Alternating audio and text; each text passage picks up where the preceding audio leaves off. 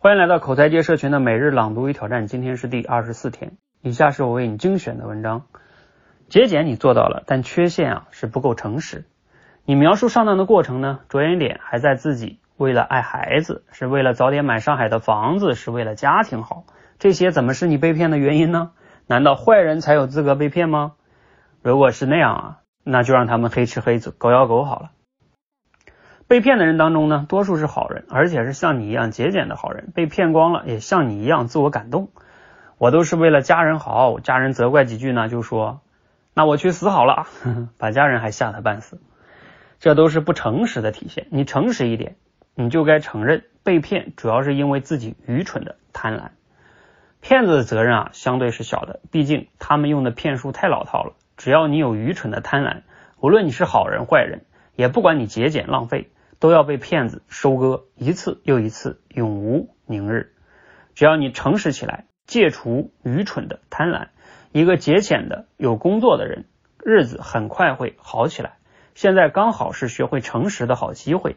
诚实包括直面自己闯的祸，不用不是用各种办法美化它、逃避它。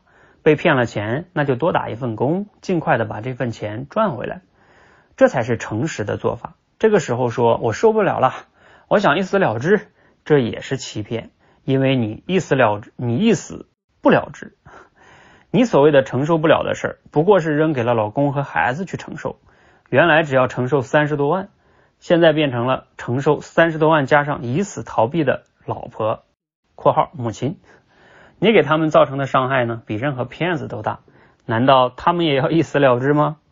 有什么承受不了的？你必须承受。被骗走的钱，警察很难找回来啊，连书也给不了你，只能给你自己，只能你自己一分分的挣回来，没有别的路。被骗了，有这种痛感的惩罚，应该的，不然你就学不会诚实，还会被骗。好，这是选自连岳老师的一篇文章哈。一段啊，建议大家可以读读原文，挺有意思的。那你有过被骗的经历吗？然后你是怎么样的去？你觉得怎么样才能避免这种被骗啊，或者投资陷阱吧？好，以下是即兴表达哈。我想了想，我过去被骗的经历，好像是大学的时候，我觉得那些应该算算被骗吧。主要是有一些像什么直销啊，就有点被骗啊，但也不算完全被骗吧。嗯。呃，算交学费了吧？呃，我觉得怎么样才能被骗呢？其实核心应该是有三点。嗯，第一点就是也是连岳老师说的，愚蠢的贪婪啊，人只要是没有那么多的贪婪，呃，或者是还有一个就是恐惧。嗯，像以前那种什么什么我是公安局的，怎么怎么着是吧？给你冒充公安局打电话骗你的，往往都是那种你心里有鬼是吧？所以你往往就容易被他骗到。如果你心里没鬼，你就不太容易哈。所以你心里边要么有贪婪，要么有恐惧，你就容易被骗。我记得吴伯凡老师以前在那个认知方法课里也讲过，他就说你心里的那种愚蠢呐和那个贪婪，就是不恐惧跟贪婪啊，就像一个病毒似的，很容易就被人家入侵了。你有这个被骗的入侵哈，所以这个是要想办法我们去戒除的啊，不要有那么多的恐惧跟贪婪，少做亏心事儿是吧？好，那第二点是什么呢？第二点就是不要有，就是对自己不懂的东西吧，少碰啊。嗯，这个有时候也特别的容易让我们受骗啊。比如，尤其像现在什么各种炒币的啊、区块链啊什么等等等等的哈。然后呢，告诉你这个怎么收益率都那么高哈，其实你不太懂哈。但是呢，你一介绍就感觉这个东西好像。